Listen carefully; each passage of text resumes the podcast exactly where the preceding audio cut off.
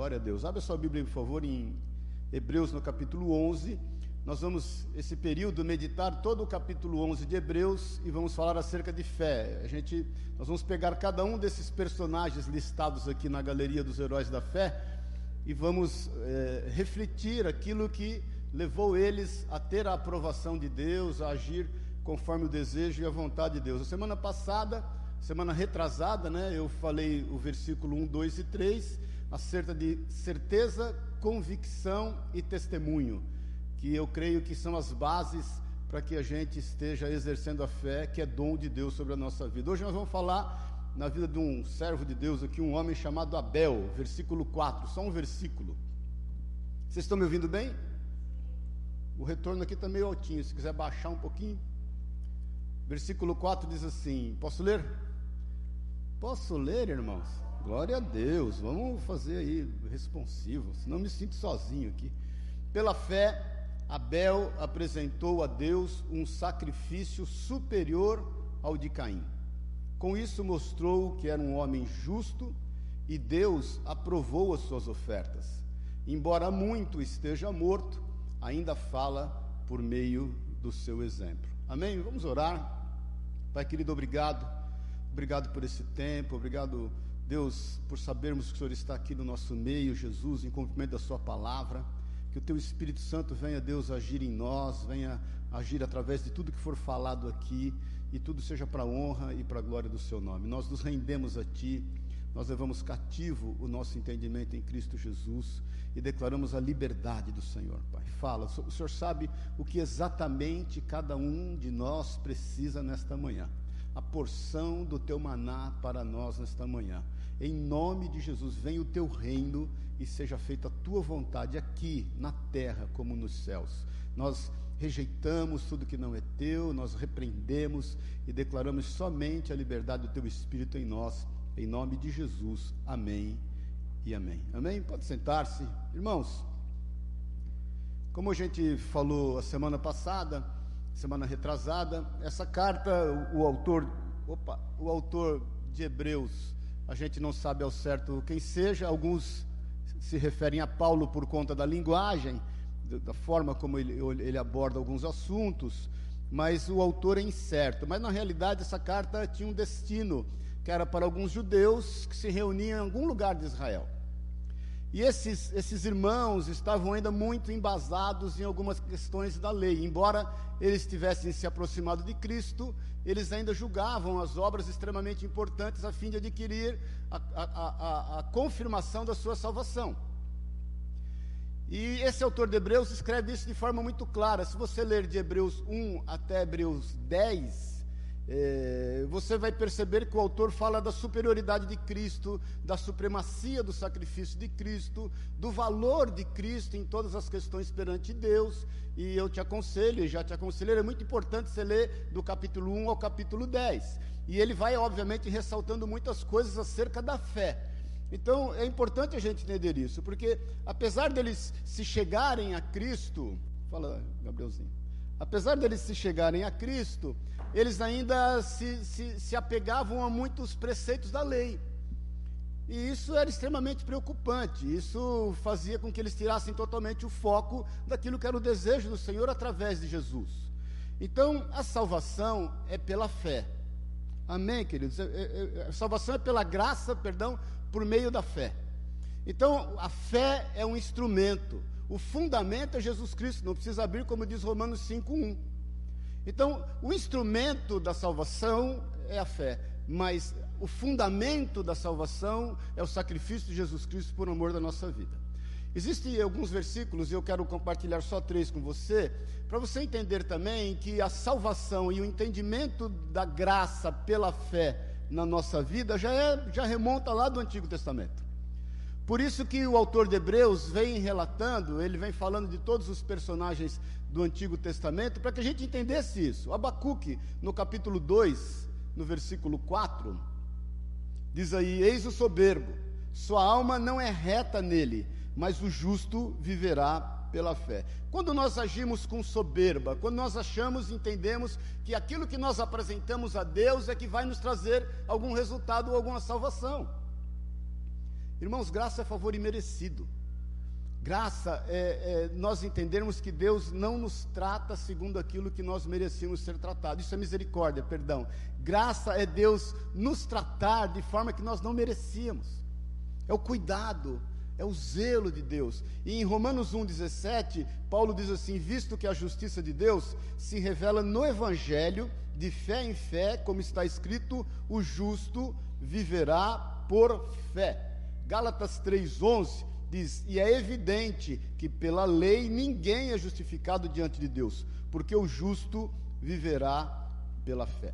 O, o, o, a intenção de todo o capítulo 11 que nós vamos ler é você entender que a fé realmente remonta aos tempos antigos.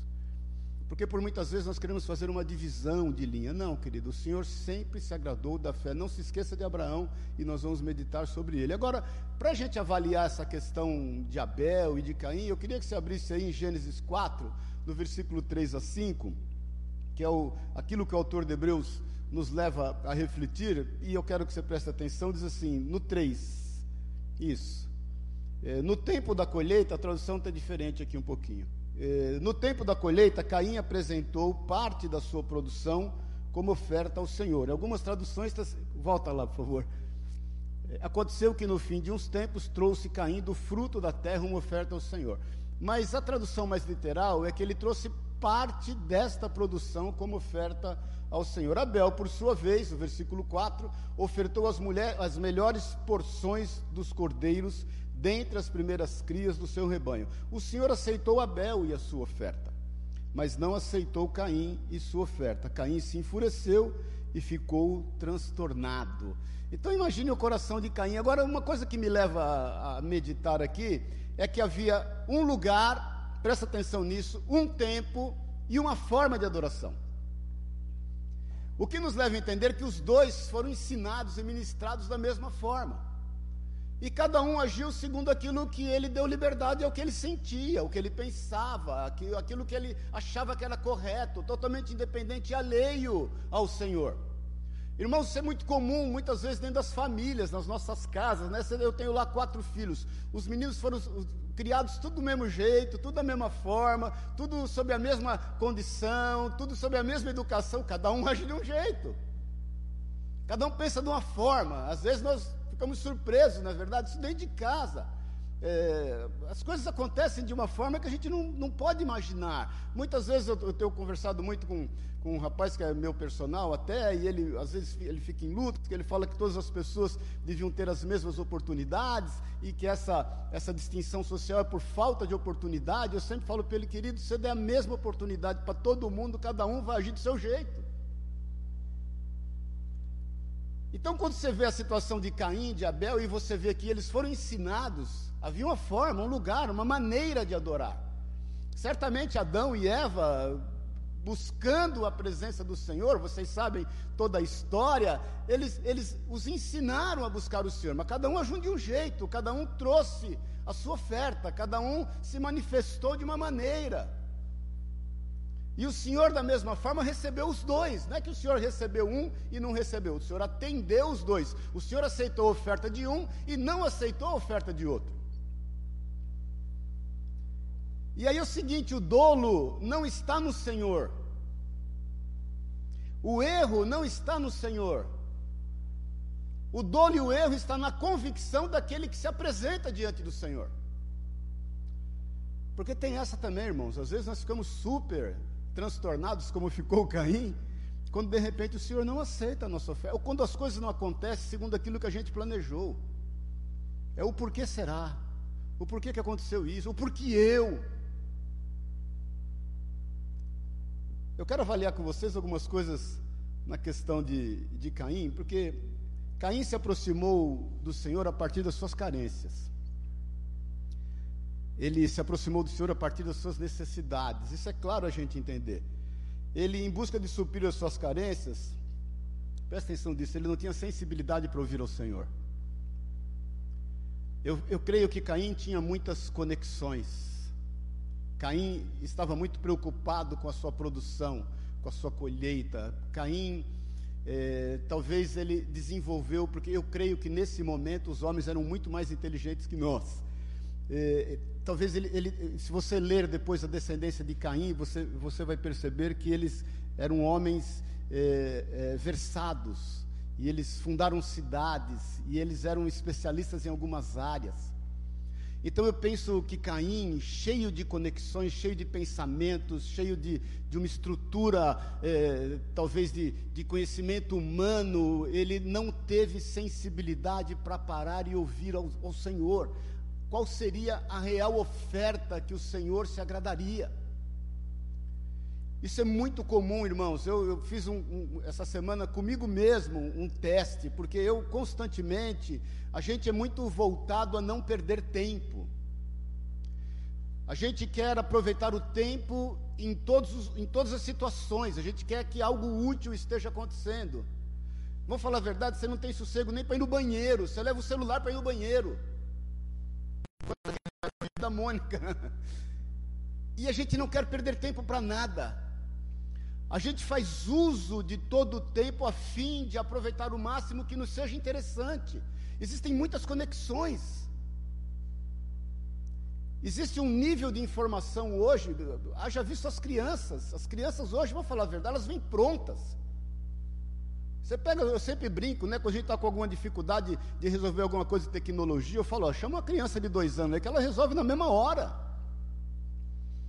E o Augusto Cury fala disso, né, da síndrome do pensamento acelerado, e, e, e quantas conexões, e aí nós não conseguimos parar para ouvir Deus. Eu, eu constantemente estou com fone de ouvido na academia, eh, ou correndo, ou no carro eu fico ouvindo ministração. E eu vou te falar, eu aproveito o meu tempo para ouvir ministração, aproveito o meu tempo para edificar, para receber algo, a fim de poder né, distribuir, a fim de poder entregar. Mas essa semana eu falei: não chega, eu, eu, eu, eu, vou, ficar um tempo sem ouvir nada. E eu quero ficar meditando naquilo que eu já conheço até da palavra de Deus, daquilo que eu estou lendo na palavra de Deus. E vou te falar, foi um tempo preciosíssimo. Porque, irmãos, Caim até foi com as mãos cheias, porque não era, presta atenção, não era quanto à quantidade, ao teor da oferta que ele levou, era quanto ao conceito da oferta.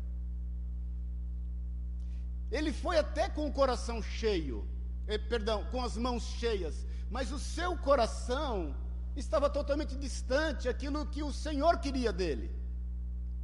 Então, vale um alerta com relação àquilo que nós temos buscado diante de Deus e oferecido ao Senhor, porque muitas vezes nós estamos oferecendo no automático, irmãos. Muitas vezes você traz a tua oferta no automático. Muitas vezes você vai buscar o Senhor no automático. Amém, queridos? Porque a gente quer aproveitar todo o tempo, todo momento, a fim de se enriquecer. Nós queremos aproveitar tudo a fim de se. E quando eu te falo enriquecer, se não é questão material. Você quer se enriquecer. Porque, irmãos, olha, deixa eu te falar uma coisa. Conhecimento é uma bênção. Mas sabedoria é melhor conhecimento. Sabe por quê? Porque a sabedoria faz com que você use corretamente o conhecimento que você tem.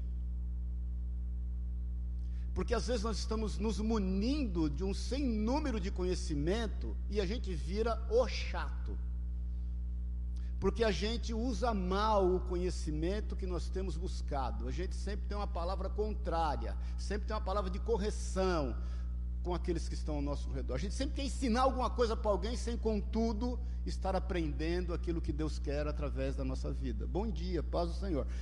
Porque nós estamos muito conectados e aproveitando todo o tempo. Então, Caim tinha esse coração, querido. Pode ter certeza. Depois você leia a descendência dele ali e, e, você vai ver o que eles desenvolveram. Fundaram cidades e tudo mais.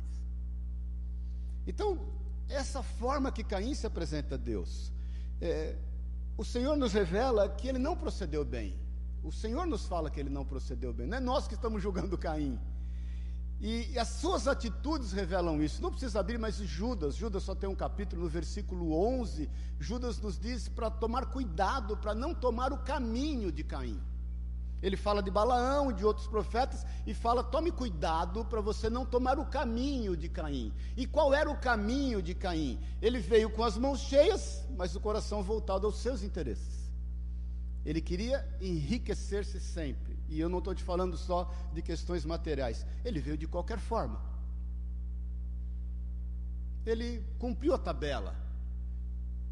Ele compareceu segundo aquilo que estava no coração dele. Outra coisa, ele se apresentou ao Senhor, presta bem atenção nisso em nome de Jesus. Ele se apresentou ao Senhor para trazer a oferta que ele entendia que era correta, até em função de não ter tempo para ouvir ao Senhor, mas ele não mudou de vida. Cristianismo é um modo de vida, não é um modismo. Nós somos sal da terra e nós somos luz do mundo. Muitas vezes, meu querido, a Bíblia que as pessoas vão ler, as pessoas do seu trabalho, as pessoas da sua família, as pessoas do seu convívio social, a Bíblia que elas vão ler é a sua vida. Amém. Está tenso aqui hoje, não é verdade? Mas Cristianismo é um modo de vida. Caim oferece algo ao Senhor, mas ele não busca mudança.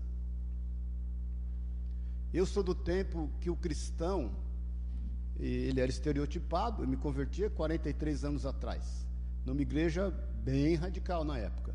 E, mas o cristão, ele era distinguido pela forma que ele vestia. Né? Você olhava a irmã de perna peluda, é crente. A irmã de saiote, a irmã de coque, essa então, né, crente. O irmão que só terninho, só é crente. Só que é o seguinte, é, a igreja ela foi obviamente amadurecendo em vários aspectos. Hoje em dia você já não distingue alguém pelas suas vestes. E glória a Deus por isso, não é verdade? Eu, eu acho bênção isso. Não tô, eu acho bênção. Mas você distingue pelo que fala, pelo que ele guarda pelo que ele retém do que ouve, da forma como ele olha. Irmãos, os nossos olhos muitas vezes falam mais do que os nossos lábios. E as pessoas percebem. As pessoas percebem quando o olhar é fraterno, é amável, ou ele é iracundo, ou ele é cobiçoso. Você sabe disso. Você percebe quando o olhar ele vem envolvido com fraternidade, com amor, ou quando aquele olhar é um olhar iracundo, ou quando aquele olhar é um olhar cobiçoso. E o desafio é buscar em Deus uma forma de mudar de vida. Caim, no caminho dele, ele não suportou a repreensão. Isso é muito comum hoje em dia. As pessoas não suportam repreensão. Quando você as repreendem, elas fazem o que nós fazemos quando a gente não gosta do, de um programa. Você tem o controle remoto na mão, você muda de canal na mesma hora. Manja aquele, como é que chama aquele? Somoço, com aquele negocinho que você aperta e espirra. Tremoço, né? Tremoço? É isso? Tremoço. Apertou, espirra. Cremoço, cremoso, sei lá. Só não é cremona. Cremona é aquele de, de porta. E muitas vezes as pessoas não suportam repressão, porque aquilo fere elas na sua conduta. E quando elas não suportam repressão, elas fazem igual Caim, se iram e matam os seus irmãos. São tomadas de ira e fala: não, esse para mim não serve. Né? Bronca eu levo do minha mãe e do meu pai, e já não gosto. Quem é ele ou quem é ela para poder me repreender. Desde que esteja na palavra de Deus, querido, tudo vem do Senhor. Então esse era o caminho de Caim. E quando nós matamos os nossos irmãos, quando nós os isolamos, ele não representa mais nada para mim. Nosso coração não é grato por toda a história que nós tivemos juntos. Amém, querido. Nesses anos de ministério eu já vi isso acontecer muito. Muito. E não vou aqui meu, abrir meu coração em relação a isso. Mas isso é o caminho de Caim e que nós devemos ter cuidado. Agora nós estamos aqui para falar de Abel, né? Glória a Deus por isso. Agora Abel, Abel aproximou-se do Senhor com o reconhecimento que era necessário haver uma expiação. Tinha que haver uma entrega. Não, eu, eu, particularmente não creio que o, o que agradou ao Senhor foi o sacrifício de sangue derramado, embora aquilo, obviamente, reflita na, no ato de Jesus por amor à nossa vida, não, não é esse mérito que eu quero entrar, mas Abel entendia que havia uma dependência, tinha que haver um sacrifício, ninguém faz sacrifício que não seja por fé, ninguém faz sacrifício que não seja por dependência, irmãos, deixa eu explicar, presta atenção nisso também, humildade, é reconhecer os nossos limites. Humildade não é enfraquecer-se em relação à vida, tomar uma postura de ai, não dá, não posso, não consigo, acho que não é para mim. Não, não, isso não é humildade. Isso é espírito de derrota mesmo. Humildade é você reconhecer os seus, os seus limites, tanto para avançar como para recuar. Humildade é quando você chega a um limite e fala: daqui para frente eu não consigo sozinho. Eu, eu, preciso de uma entrega. Por isso que Jesus fala em, em João 15,5: sem mim nada podeis fazer. Ponto. Eu aprendi isso eh, na marra. Quando um dia orando esse texto, eu sempre tive o hábito de, de pegar um texto, orar sobre ele. Eu estava ajoelhado, nunca esqueço na minha cama, lá em Pouso Alegre, ajoelhado ao lado da cama, né? E lendo esse texto, e me deparei com João 15,5, quando Jesus falou: Sem mim nada podeis fazer. E eu, irmãos, já pastor, já tinha plantado seis, sete igrejas, eh, com empresa, com funcionário, com loja na época. E eu orei na hora, com sinceridade de coração. Falei: Senhor, será mesmo? Será que eu preciso de tudo? Tudo? Sem, sem o Senhor eu não posso fazer nada? Na minha oração eu senti um vácuo assim. Depois o Senhor foi me mostrando que sem Ele eu realmente não posso, posso fazer nada. Porque eu entendia que eu podia abrir loja, fechar loja, eu podia começar a reunião e plantar a igreja, eu podia dirigir a igreja, a gente tinha casalar, eu podia dirigir a entendendo que alguns dos meus objetivos nasceram no meu coração. E eu passei a entender que os objetivos que eu tinha na vida nasceram no coração de Deus e não no meu coração. Nós estamos entendendo isso, irmãos? Então, o, o saber os nossos limites é extremamente importante. Até onde eu consigo ir? E, e até onde eu dependo do Senhor? E o inverso também é verdadeiro até onde eu posso ir. Porque a questão dos limites é muito importante. Eu, já te falei, meus queridos, eu, os, os nossos limites vão até a manifestação do amor ao próximo. A nossa liberdade, ela vai até não infringir o amor ao próximo. Então Abel sabia que ele, ele dependia de uma entrega, ele, ele precisava de uma expiação, ele dependia de um sacrifício a fim de agradar ao Senhor, porque ele não saberia oferecer algo além dali. Amém, queridos? E eu quero que você pense nos seus limites. O quanto você. Eu, eu, particularmente hoje, depois Deus me colocou num deserto, e, e te falo, o Senhor me colocou e, e, e ministrou muito o meu coração na época. Márcia, Márcia lembram muito disso na época, alguns irmãos lá de Pouso Alegre em 2002. E eu me rendi. Hoje, irmãos, falo diante do Senhor. Até a roupa que eu vou pôr, eu pergunto para o Senhor.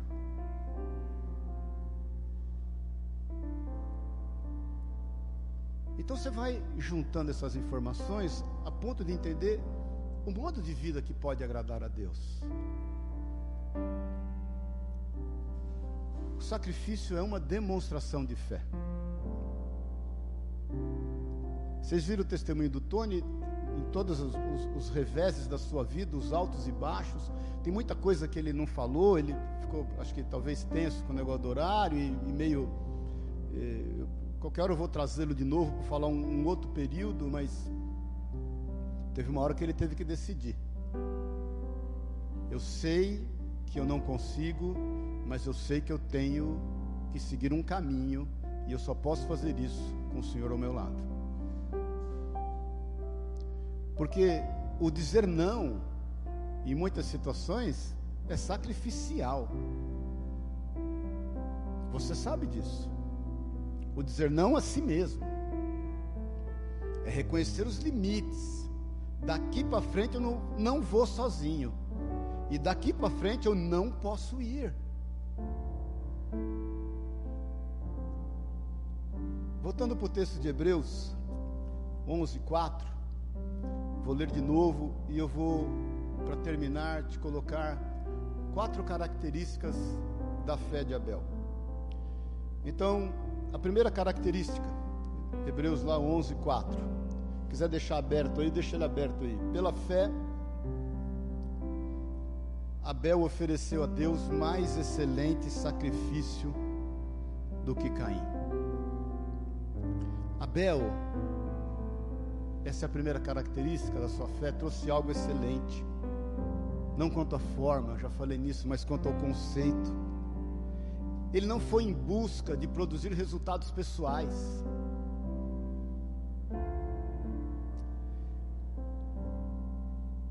O que é possível, viu, irmãos? Não pensa você que não é possível você buscar no Senhor algo para resultado. É, possível, é plenamente possível. Isso não pode ser só ser só a primazia. Porque o Senhor nos ensina em Mateus 6,33, você sabe disso, buscai o reino dos céus e toda a sua justiça, e as demais coisas vos serão acrescentadas. Então ele, ele não foi se apresentar ao Senhor a fim de produzir vantagens para si mesmo. Ele foi simplesmente naquele ambiente de adoração adorar ao Senhor, objeto de culto. Ele se apresentou para cultuar a Deus. E o Senhor, nós estamos aqui hoje, irmãos, porque o Senhor é o objeto do culto. Quando você saiu da tua casa hoje e veio para cá, você veio para cultuar o Senhor. Nós não estamos aqui para produzir frutos para nós mesmos, porque nós sabemos que o Senhor tem cuidado de nós.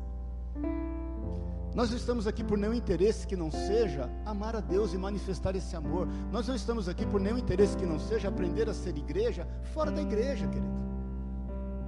Ser igreja aqui é fácil. Você põe a Bíblia debaixo do braço, você sorri para quatro irmãos, você dá paz do Senhor para oito, e, poxa, o irmão é uma benção. Aí nós temos que perguntar para a pessoa que trabalha na nossa casa, que trabalha conosco. Perguntar, aí é forçar demais, né? Perguntar para a sogra se ele realmente é um servo, uma serva de Deus.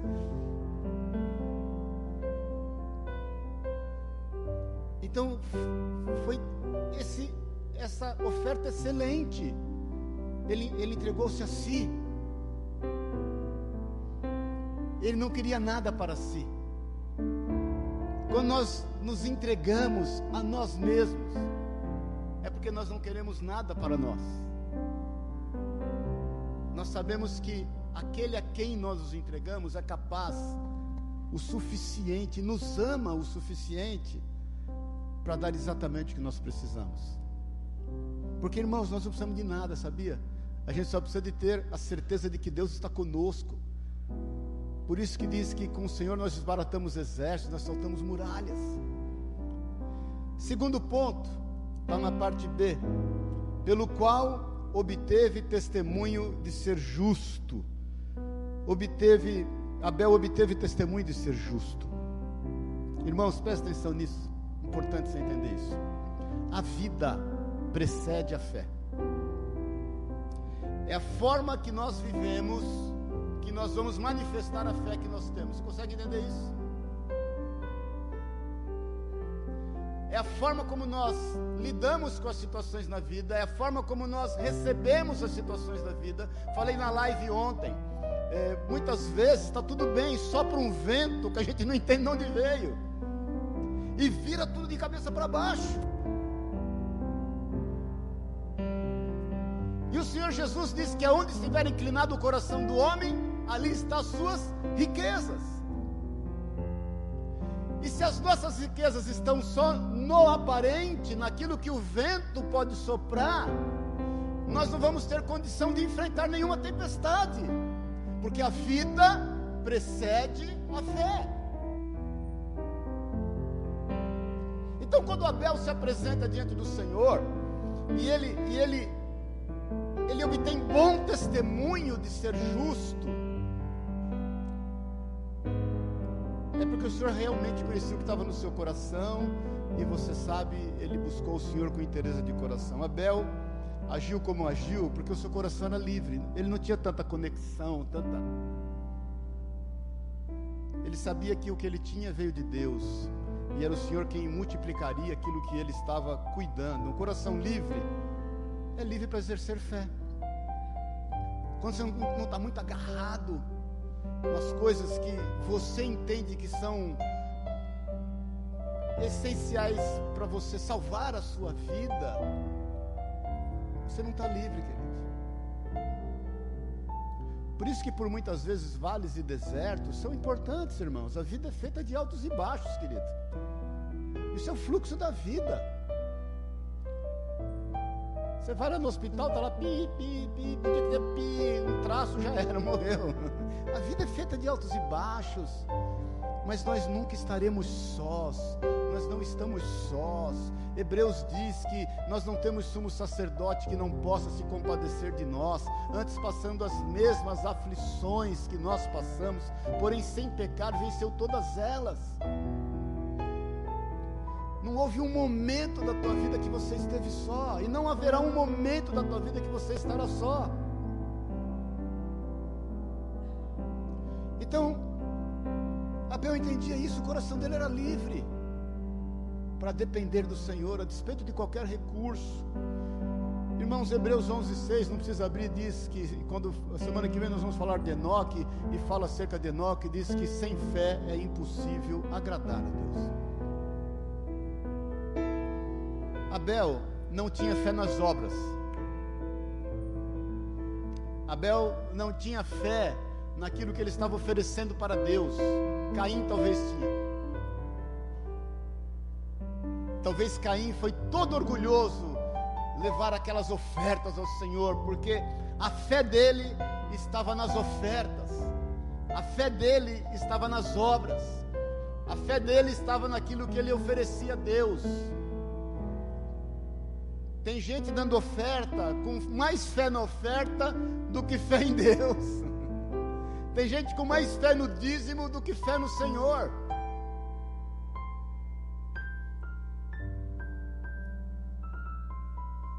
E a fé de Abel também não estava na fé. Às vezes, presta atenção nisso. Nós temos mais fé na fé do que fé em Deus.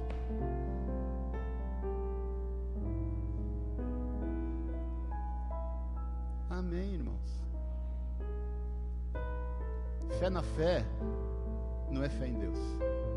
É igual fé nas obras. Você pode jejuar de manhã, de tarde e de noite. Se o teu coração não estiver integralmente disposto ao Senhor, deixa eu te falar, não vai resolver o teu problema. Mais uma vez, a vida precede a fé. Terceiro ponto. Nós estamos terminando. Tendo a aprovação de Deus quanto às suas ofertas. Abel teve a aprovação do Senhor.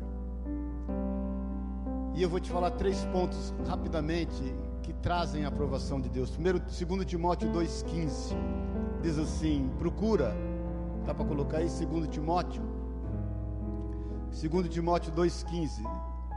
Irmãos, é, você pode acompanhar aí também do seu aplicativo, do seu celular, do, da Bíblia. Eu ponho aqui para facilitar, mas 2 Timóteo 2,15 diz assim: procura apresentar-te a Deus aprovado, como obreiro que não tem que se envergonhar, que maneja bem a palavra de Deus. Quer ter a aprovação do Senhor? Conheça a palavra de Deus, porque Ele é luz para os nossos olhos e lâmpada para os nossos pés. Abel foi aprovado porque ele conhecia a história do Senhor, como havia um lugar, uma forma de, de adoração ao Senhor, como ele havia falado do Senhor, ele, ele conhecia o Senhor. Então, conhecer a palavra de Deus, conhecer o que a Bíblia diz ao teu respeito, conhecer o que a Bíblia quer acerca de cada um de nós, é extremamente importante para ter a aprovação de Deus. Gálatas 1,10 diz assim: Porventura procuro eu agora o favor dos homens ou de Deus? Ou procuro agradar os homens? Se agradasse ainda os homens, não seria servo de Cristo. Quer ter a aprovação de Deus? Não se preocupe em agradar os outros. Posso fazer uma pergunta? Você se veste para você ou você se veste para os outros? Você se comporta para você ou você se comporta para os outros?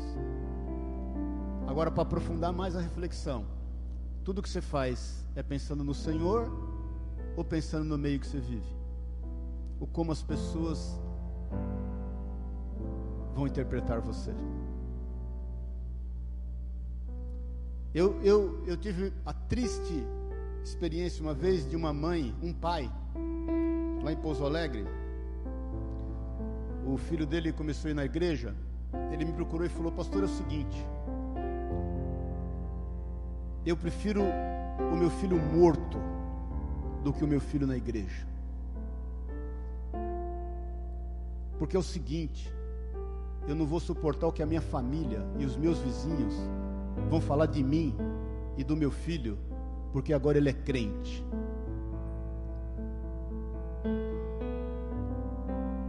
Você não vai conseguir agradar a Deus e agradar aos homens. Aliás, você não vai conseguir agradar homem nenhum. Ninguém nunca, esquece, ninguém nunca vai ter aprovação total. Nunca ninguém vai te aprovar, irmãos. Você não vai ser unanimidade. Então é melhor agradar a Deus. Porque em Deus você vai ter aprovação. Busque fazer para o Senhor o seu melhor. Não se submeta a julgo, não se submeta a julgamento, não submeta a regras que não sejam aquelas ditas pela palavra de Deus, e elas não são regras, elas são preceitos e estatutos eternos, a fim de que nós vivamos melhor.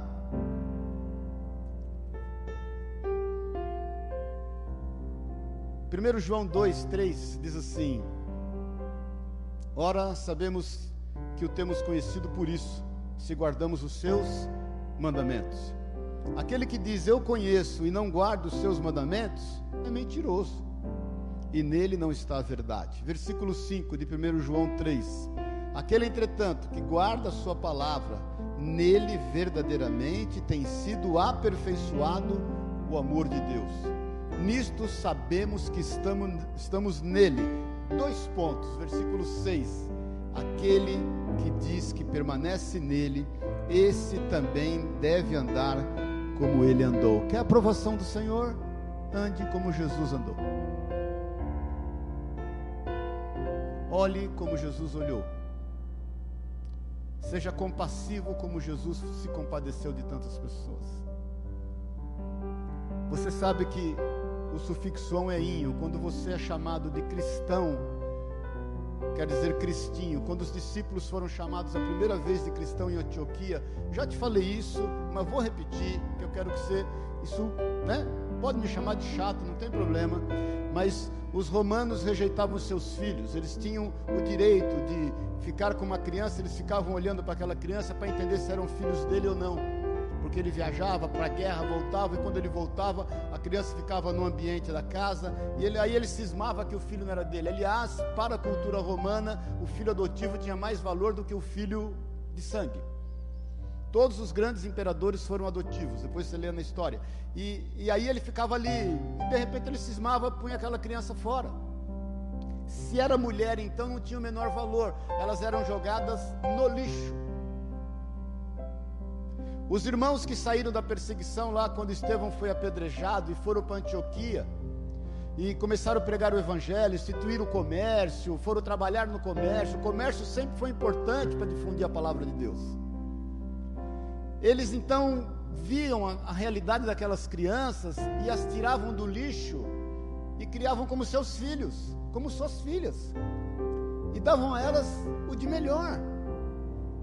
E a sociedade, vendo esse movimento, olhava para eles e falava assim: eles agem como Cristo. Por isso os chamaram a primeira vez cristãos, que quer dizer cristinho. Querido, você reflete a imagem do Senhor por onde você for.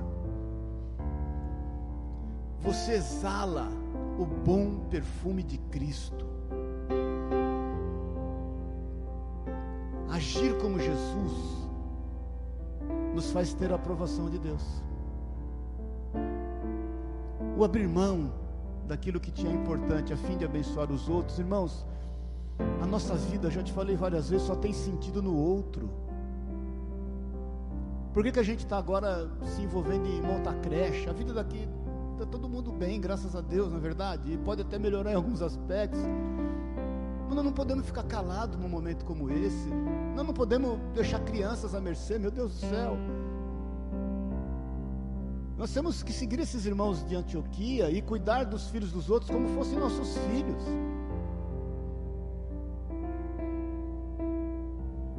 Isso é buscar a aprovação de Deus.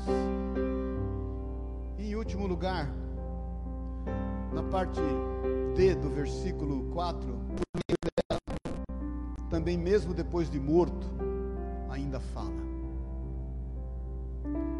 Eu acho esse versículo, essa parte do versículo tremenda, porque eu estava conversando com o Daniel antes do culto, e ele falando de um arquiteto que ajudou ele muito numa igreja lá em São Bernardo, e que o cara quando eles foram lá, o galpão estava cru, né? O cara deu um jeito, deixou a igreja linda, fez. Mas o projeto do cara é, era alugar um terreno e fazer casas para cuidar de idosos. E fazer ali um centro de convivência. A gente estava conversando agora. Eu falei, puxa, eu sempre tive no meu coração. É, aliás, um, um italiano amigo meu, já falecido, falava: Olha, eu vejo que a melhor forma que a sociedade pode atender os idosos é pôr junto com eles crianças. E esse, esse irmão que ajudou o Daniel, esse arquiteto, faleceu com 57 anos. Mas mesmo depois de morto, a fé dele fala. Porque a gente estava discutindo o projeto que por fé ele colocou. Abel morreu há não sei quantos anos atrás, irmãos. A fé dele fala até hoje. Quantas pessoas, pensa bem, quantas pessoas que você já conheceu, que já fez parte da tua vida, que foi importante para você, que ministrou o seu coração e que o Senhor recolheu. A fé deles ainda fala. Você se lembra aquela mulher que quando Jesus está na casa do Simão, o curtidor, que fora curado de lepra, e entra uma mulher com um vaso de alabastro, com um nardo puríssimo dentro desse vaso, aquilo valia uma fortuna. Ela entra e chora aos pés do Senhor e unge o Senhor com aquele. Ela quebra o vaso, unge o Senhor. Judas fala: Puxa, esse dinheiro a gente podia ajudar os pobres. E, e a Bíblia diz que ele não estava preocupado com os pobres, ele estava preocupado consigo, porque ele roubava.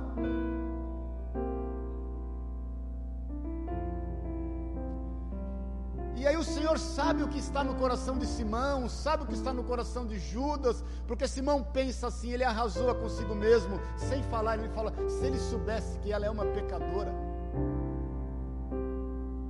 Jesus se vira para Simão e fala: Simão, eu entrei na sua casa, você não me lavou os pés, porque era fazia parte da cultura da educação. A pessoa vinha com os pés sujos da rua, muito pó, e tinha uma bacia para que os pés fossem lavados. Fazia parte da educação, da cultura, ungir a pessoa quando entrava em casa. Você não me ungiu. Essa mulher me ungiu. Ela lava os meus pés com as suas lágrimas, enxuga com os seus cabelos. E olha, por onde esse evangelho for pregado, disse Jesus, esse ato dela vai ser lembrado. Aquela mulher morreu, mas a fé dela fala até hoje. Eu quero terminar te perguntando isso. Você está com o objetivo de deixar um legado de fé? Um dia, se Jesus não voltar até esse dia, todos nós passaremos pelo vale da sombra da, da, sombra da morte. Mas como diz Salmo 23, nós não temeremos mal algum, porque a sua vara e o seu cajado nos consola, e nós andaremos em vitória, porque ele nos colocará, nos colocará uma mesa mediante os nossos inimigos. Mas o que nós vamos deixar?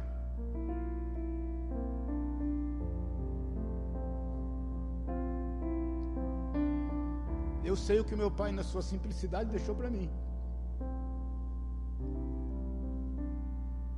Porque por muitas vezes eu entrava no quarto, eu sou do tempo de pedir benção pai benção mãe. Alguns aqui não podia dormir sem pedir benção pai benção mãe. Mas às vezes eu entrava no quarto para pedir benção pai. Meu pai estava sentado na cama dele, sentado, não de joelhos, não, sentado, com a cabeça baixa, buscando a Deus. E posso te falar, meu pai não era crente de ir na igreja, meu pai cria em Deus.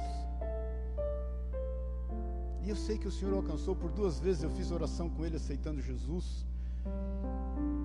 Mas meu pai ainda morto, a fé dele fala comigo.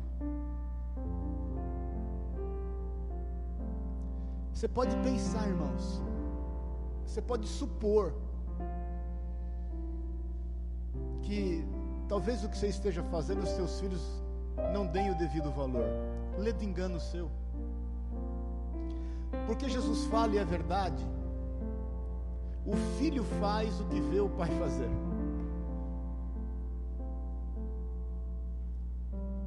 Então Abel deixou um legado de fé e mesmo depois de morto a fé dele fala. Então creia no Senhor, querido. Ande em novidade de vida.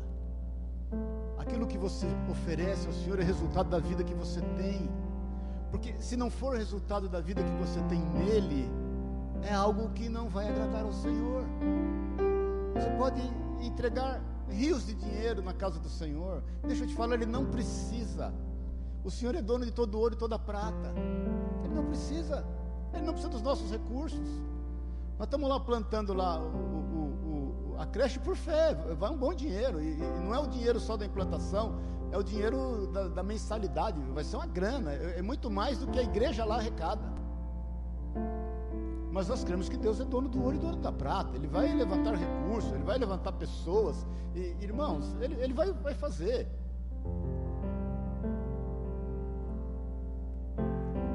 Então creia no Senhor. Eu quero te desafiar essa manhã em nome de Jesus a ter convicção na relação. Você não precisa de nada que não seja a interesse do seu coração. Cuidado com as conexões, querido. Estamos ligados em tudo. Hoje nós não temos tempo para nada, nós não temos tempo nem para ouvir a Deus. Fica no silêncio um pouco. Faça um detox de informação, irmãos. A gente faz detox de tudo quanto é coisa, não é verdade? Toma suco de couve com pepino e abacaxi e limão. E aí fala para os outros, não é bom, é bom nada, é ruim, mas você acha que vai fazer bem. Faça um detox de informação, querido, um pouco. Pare em nome de Jesus um pouco. Vai ver passarinho, vai ver flor. Jesus fala isso, que a gente não deve estar ansioso, porque olha, olha os lírios do campo, olha os pássaros. Então é o seguinte, vai para a roça um pouco, irmão. Vai para Ibirapuera se não puder ir para a roça para um pouco e vai ver passarinho, vai ver flor, vai glorificar a Deus, porque eles não fazem nada e Deus dá a eles tudo. E aí você vai manifestar sua fé numa relação simples com o Senhor. Não tome o caminho de Caim. Amém? Vamos ficar em pé em nome de Jesus.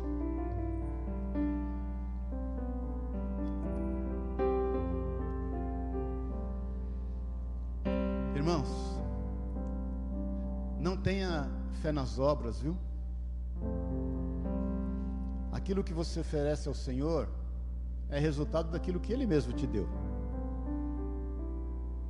Presta atenção nisso. Aquilo que você oferece ao Senhor é resultado do que Ele mesmo deu a você. A Bíblia diz que o Senhor não espera ganhar nada de ninguém para dar a, a Ele de volta. Também não tenha fé na fé. Não pense que a busca da fé é que vai resolver a tua vida. Não. A fé é um instrumento a fé é um instrumento. O fundamento é Jesus Cristo, a sua morte e a sua ressurreição. Jesus está disponível. Ele está disposto. E mais ainda, ele está aqui. Ele está aqui. Jesus está aqui. É mais do que você sentir, sabe, irmãos? Porque às vezes a gente espera sentir um arrepio. Às vezes a gente espera sentir uma manifestação física no nosso físico. Deus não é Deus de se sentir, querido. Jesus não é Deus de se sentir. Ele é Deus de se ter. É mais do que sentir. Nós percebemos nós percebemos. Eu não sei se você consegue perceber, mas eu percebo que Jesus está aqui. Eu percebo que o Espírito Santo está aqui. Eu percebo que é o mover do Senhor da tua vida, na minha vida. percebo claramente. Eu percebo a mão do Senhor nos pondo e nos dirigindo no seu caminho. Fazendo isso de forma clara, a fim de que a gente apresente a Ele o melhor, a fim de que a gente se entregue a Ele totalmente. Então, feche os teus olhos por um instante, na liberdade. Se você se sente livre para fechar os seus olhos, se você não sentir, quiser ficar de olho aberto, não vai mudar nada. Mas quero te desafiar nesta manhã a oferecer o seu silêncio para o Senhor, a oferecer os seus ouvidos. Quero te desafiar nesta manhã, por um instante que seja, a você oferecer a sua atenção ao Senhor. A você rabaxere canta las. Merecô xerie canta labacerie canta labachai. Oremaná surie canta labaço, terie canta lamanai. Orecochei, nele canta rabassai, noriemanaço, terie canta labaxerie canta lai. A você começar a perceber um agir do Senhor na tua vida um agir de amor. Comece a perceber o Senhor envolver você em amor, em zelo. O Senhor cobriu com seu sangue.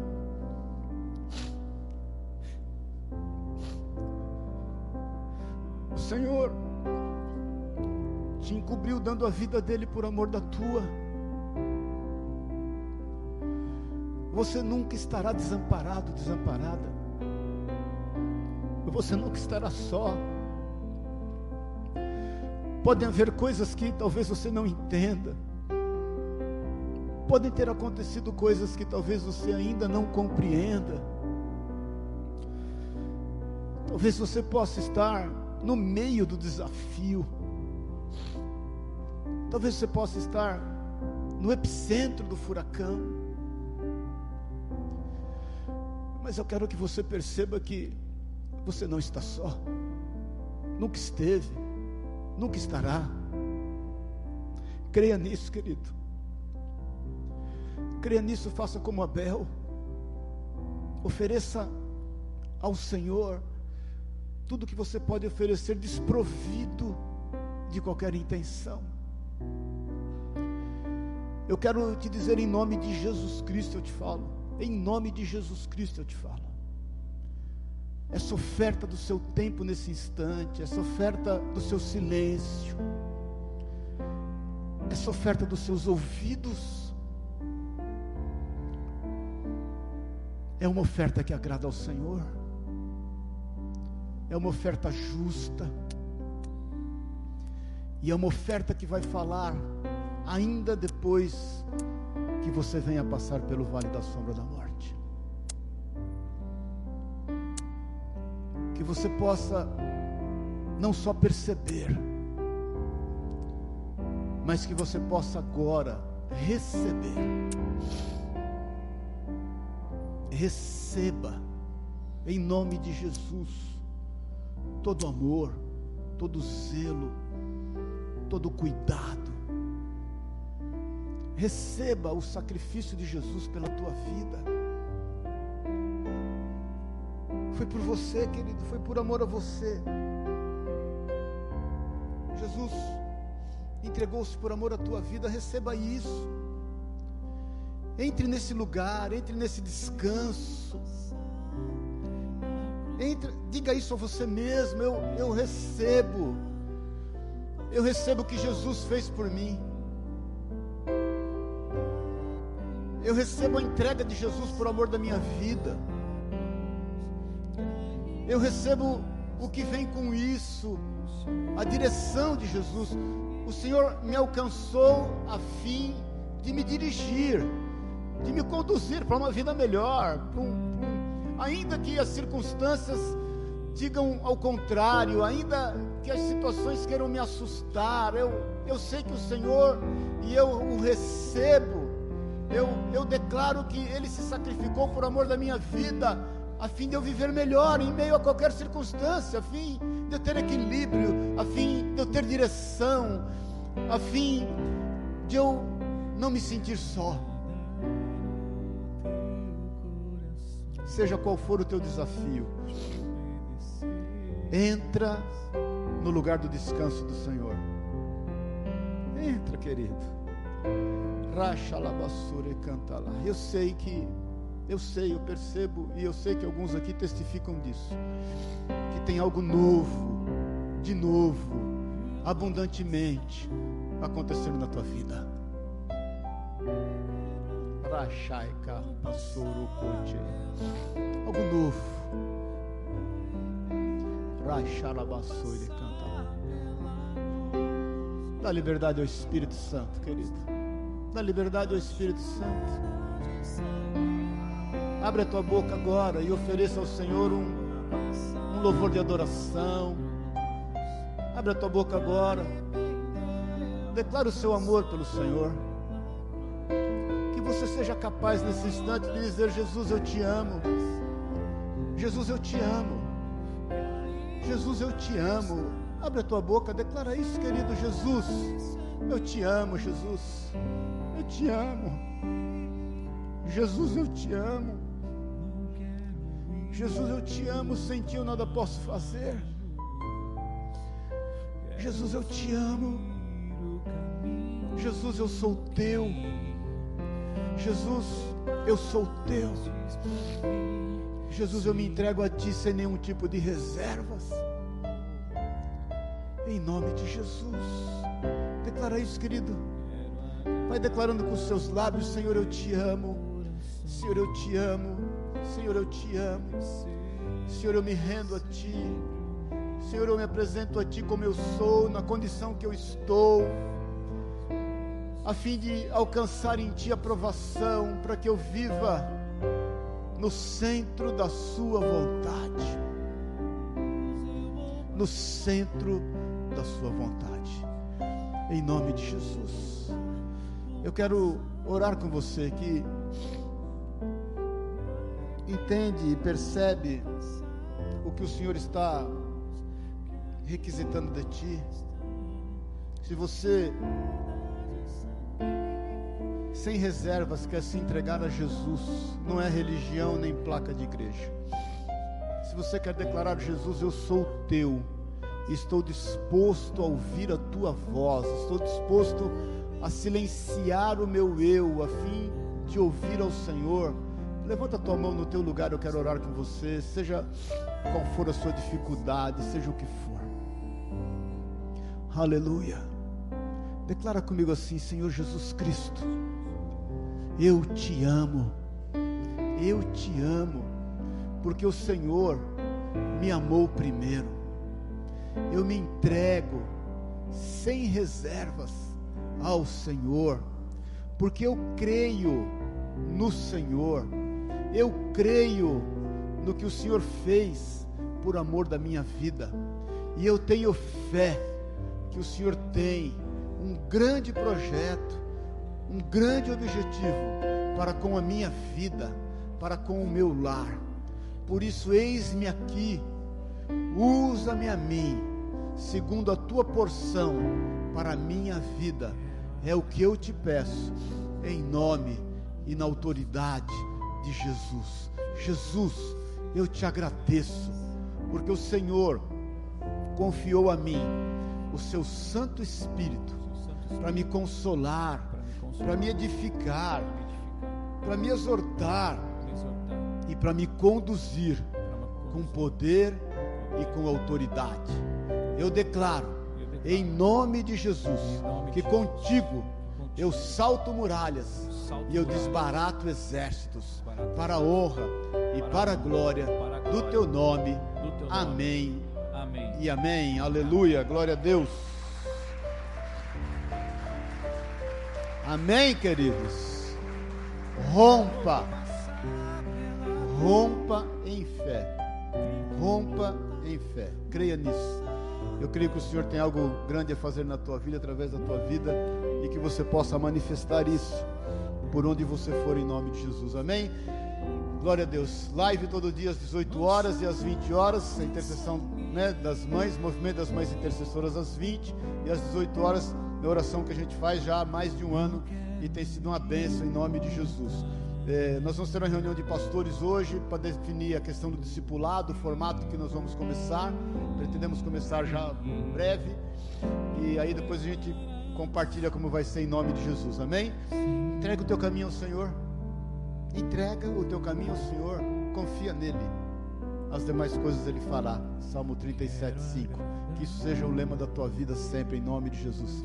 E que você entre nesse descanso e dê o seu testemunho em nome de Jesus. Amém? Que o amor de Deus, o Pai, o Pai querido, presente, o Jeová Samar, aquele que presente está. Que o amor de Jesus Cristo, o nosso Senhor e Salvador, o amigo certo das horas incertas, aquele que nos conhece em toda intimidade, e que a unção, o poder, o consolo, a presença gloriosa do Espírito Santo seja sobre a tua vida. Vai em paz, querido.